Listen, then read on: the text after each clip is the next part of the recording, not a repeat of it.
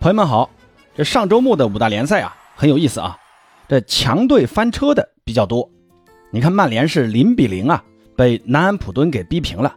而利物浦呢更是被首回合曾经九比零战胜过的对手副班长伯恩茅斯给一比零羞辱了。萨拉赫呢在这场比赛是本来有机会拯救球队的啊，但是呢他主罚的点球射得非常的离谱啊，偏出球门了。最终呢利物浦是客场败北。减缓了自己争四的步伐，而在意甲中呢，排名第二的国米在客场挑战斯佩尼亚，结果呢，国米全场是狂射了对手二十八脚，还有两个点球的情况下呢，是被斯佩尼亚给二比一爆冷了。那这几支豪门球队丢分呢，都有一个共同点，那就是他们都将在本周中啊面临欧战的任务，那他们或多或少都进行了小幅度的一些轮换啊。尤其是国米啊，连门将都轮换了，在同城对手米兰已经率先晋级欧冠八强的情况下呢，而且国米呢首回合在主场还手握一个进球的优势，所以呢国米自然不想放弃这次晋级欧冠八强的大好机会。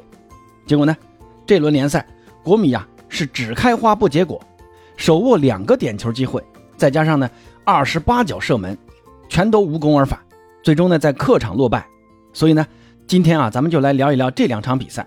节目最后呢，咱们再前瞻一下周中的这四场欧冠的比赛。先来看一看率先开赛的国米的比赛啊。主帅因扎吉，我搞不懂在这场比赛为什么要轮换门将啊？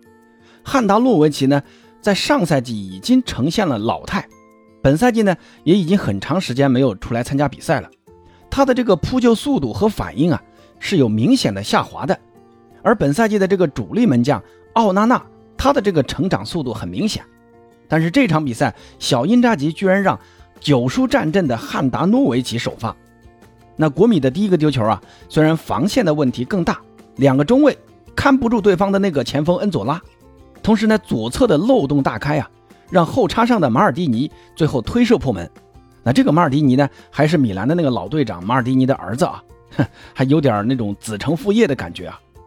马尔蒂尼的这个推射。他给我的感觉就是这个角度和力度都不是很刁，也不是很大。但是呢，国米门将汉达诺维奇的这个侧身倒地的反应就明显偏慢了。国米的球迷总是调侃汉达的手比较短啊，咱们从回放上看啊，确实是手短，这也是身体机能下降的原因造成的。因为下肢力量不够，导致侧身倒地的这个爆发力不够，自然呢也就显得手短了。那第二个丢球是个点球啊。这个呢不能怪门将，对方的那个恩佐拉罚的确实很好，但是呢送给对方点球的是国米的登弗里斯，登弗里斯这场呢是下半场替换上去的，先呢是造了对方的一个点球，由卢卡库给罚进去了。那个时候啊已经是比赛的第八十三分钟啊，当时我以为国米可能会守住这一分啊，没想到呢四分钟过后，邓弗里斯又送了一个点球给对方。而这场比赛呢，国米暴露的问题啊，不仅仅是这种不恰当的轮换，或者说后防球员送礼的事儿，而是主帅小因扎吉管理球队的问题啊。比如说第一个点球，老塔罗当时罚丢了，但是呢，国米之前呢队内规定的第一点球手是卢卡库，当时转播镜头看到卢卡库对于自己没有主罚这个点球也感到很吃惊，回头呢还扭头看了一下那个小因扎吉，还摊了摊手。我估计卢卡库当时在想啊，这这这这这到底怎么安排的嘛？然后就眼睁睁的看着老塔罗把那个点球罚丢了。而第二个点球，你看卢卡库罚的就非常的稳啊，稳稳的罚进了。这个呢不是说球员抢点球啊，而是说主帅在赛前的这个安排布置就缺乏明确性，没有做好这方面的准备。这个呢就应该是教练在赛前的这个安排的锅。而门将轮换这一点呢，我认为也是小因扎吉在管理球队时候缺乏那种威信啊。赛后呢，很多意大利媒体传出的一个说法是，小因扎吉让汉达诺维奇首发呢，是要安抚队内的一帮东欧球员，要适当的也要让他们这批球员也首发一下。所以你看这场比赛，像汉达诺维奇啊，还有布罗佐维奇啊，他们都首发了，选择让之前的主力后腰恰球王呃休息。那这个我能理解啊。毕竟恰球王之前的比赛踢了很多，那这一场呢轮换休息一下，好留力来踢波尔图。但是汉达的这个首发就有点说明小因扎吉在管理球队的时候啊，过于阴柔了，缺乏威信。虽然我不理解让汉达首发，但是我能理解小因扎吉的轮换啊。毕竟打波尔图的这个欧冠比赛对于国米来说更为重要一点。国米现在这个经济状况啊，急需他们闯进八强。一旦国米过了波尔图这关，那晋级欧冠的这个奖金啊，就可以多拿两千万欧元。而且呢，八强啊。他们还有一个主场比赛，要知道欧冠比赛的这个门票收入啊也是不菲的。国米的这个欧冠比赛的这个票啊是单独卖的，它跟联赛的这个票是分开的。按照本赛季国米比赛的这个上座率啊，那国米几乎每场比赛都能卖出去接近七万张票啊。那再加上欧冠比赛的这个门票呢，又比联赛的这个票要贵很多，所以一场欧冠的主场比赛呢，差不多能多收个几百万欧元啊。那多踢一两个主场的欧冠比赛，对于国米的经济来说，那也很重要。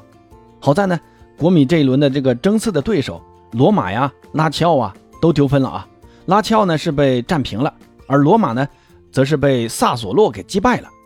米兰的比赛还没打啊，今天晚上打。所以说国米啊是暂时保住了这个第二名。但是啊，接下来一周是国米在本赛季最关键的一周啊。周中是欧冠打波尔图的客场比赛。这个就不用多说了啊，重要性。那本周末呢，又是在联赛中打尤文图斯的意大利国家德比。尤文呢，自从被罚分之后呢，从二月份开始，他只输了一场球，就是被罗马一比零赢过，其他的六场比赛是是全部取得胜利啊。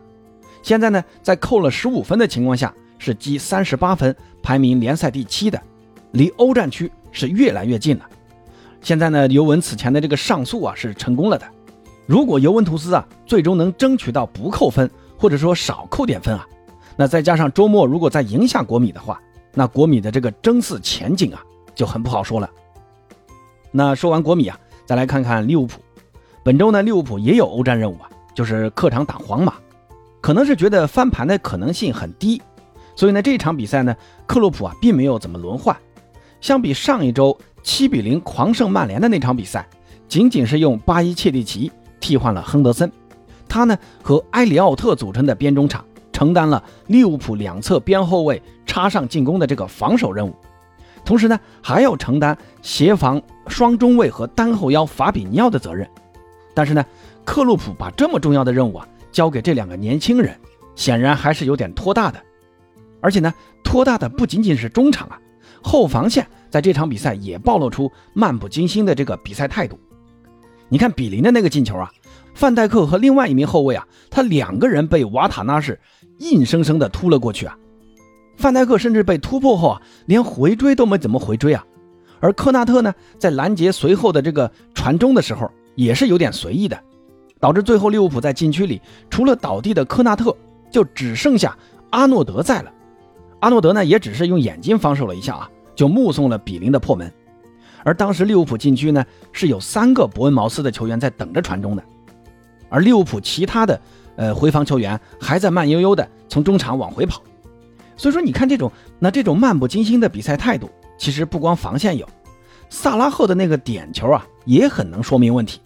你说罚点球呢，呃要追求角度，你可以理解，比方说你要打呃左下角啊右下角啊这种死角，这因为这样的话守门员是很难扑的，对吧？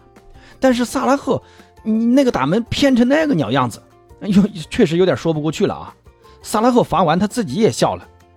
我觉得啊，这个应该不是萨拉赫的脚法有问题啊，还是因为球员在场上太过放松了，缺乏比赛应有的那种态度。你看这赛季利物浦对阵弱队时啊，已经是接二连三的翻车了，反倒是他们打强队时啊，多次出现那种经典战役。那赛季至今呢，利物浦已经是接连输给过好几个副班长了。之前呢就输给过诺丁汉森林，那这次呢又输给伯恩茅斯，被很多球迷戏称啊，红军是专门劫富济贫。其实这个呢也是利物浦的一个老问题啊，老是在弱队身上丢分。其实反映的还是球队战术啊和球员自身能力之间的这个匹配问题。打强队的时候啊，大家这个思想意识能够立起来，不需要打鸡血。就能做到全员的同进退，但是，一打弱队啊，思想就很容易松懈，压上进攻后的这个防守问题就更加突出了。那再加上范戴克本赛季呃略微有点退化，还有阿诺德这个弱项呢被英超对手的针对性，所以呢，扎叔啊还是需要想一想自己的球队的防守啊该怎么稳固了。那最后呢，咱们再来前瞻一下啊本周的四场欧冠比赛。周三凌晨呢是波尔图主场迎战国米，由于首回合国米是一比零小胜，虽然这个优势不多啊，但好歹呢是有一个球的领先优势的。论双方的实力呢，我感觉啊国米还是要稍占上风的。而且这次国米啊有不少的主力球员在联赛中是得到了休息，包括他们的高中锋哲科，这轮联赛呢也只打了半个多小时。尽管他们联赛输球了。但也算是为这场比赛做好了体能上的充足准备，而波尔图呢，刚刚在上周是鏖战九十分钟，三比二艰难地战胜了联赛对手，再加上首回合他们的主力前腰奥塔维奥拿到红牌停赛了，所以呢，即便这场波尔图是主场作战，有主场优势，我还是觉得国米拼一个平局问题应该不是很大。那另外一场呢，就是曼城主场对阵莱比锡。呃，首回合呢，双方是一比一战平了。那场比赛，呃，瓜迪奥拉呀，呃，我也搞不懂啊，他一个人都没换啊，搞得有点莫名其妙啊。我这换人是要判刑是吗？不过那场比赛之后呢，曼城在各项赛事啊是豪取四连胜，进十球只丢一个球，而且呢，在哈兰德的使用上，瓜迪奥拉也是逐渐呢，给我的感觉就是找到了窍门，那就是充分利用哈兰德的牵制作用，而并不像以前那样一味的。就去找哈兰德，所以呢，你看近期哈兰德的进球数少了，但是呢，曼城的赢球却多了。那这场比赛呢，我还是相信啊，曼城会在主场拿下莱比锡，而最终晋级的。最大的看点嘛，就是哈兰德能不能在这场比赛进球。那周四凌晨的两场比赛呢，一场呢是那不勒斯对阵法兰克福，首回合过去了之后呢，那不勒斯是手握了两球的领先优势啊。这次呢又是主场啊，而且法兰克福的主力前锋穆阿尼在首回合比赛中是拿到红牌了，这场比赛要停赛，无法上场。那此消彼长，所以我估计啊，那不勒斯在主场拿下法兰克福的问题不大。最后一场呢就是皇马主场迎战利物浦，